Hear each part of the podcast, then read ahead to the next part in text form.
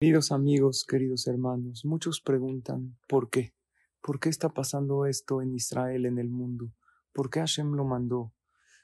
Tantos muertos, heridos, secuestrados.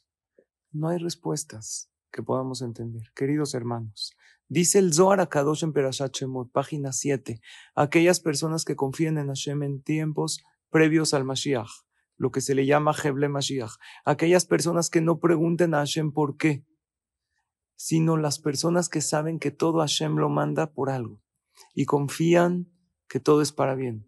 Aunque es difícil entenderlo, son las personas que van a tener el zehut, el mérito de ver la Geulah, la salvación final y la llegada del Mashiach. Les pido por favor, quiero que tú, yo y que todo a Israel tengamos fe en estos tiempos difíciles y que en estos tiempos previos al Mashiach nadie pierda la fe, que no hagamos preguntas por qué Hashem lo manda, no cuestionemos a Dios, Él tiene sus caminos y punto.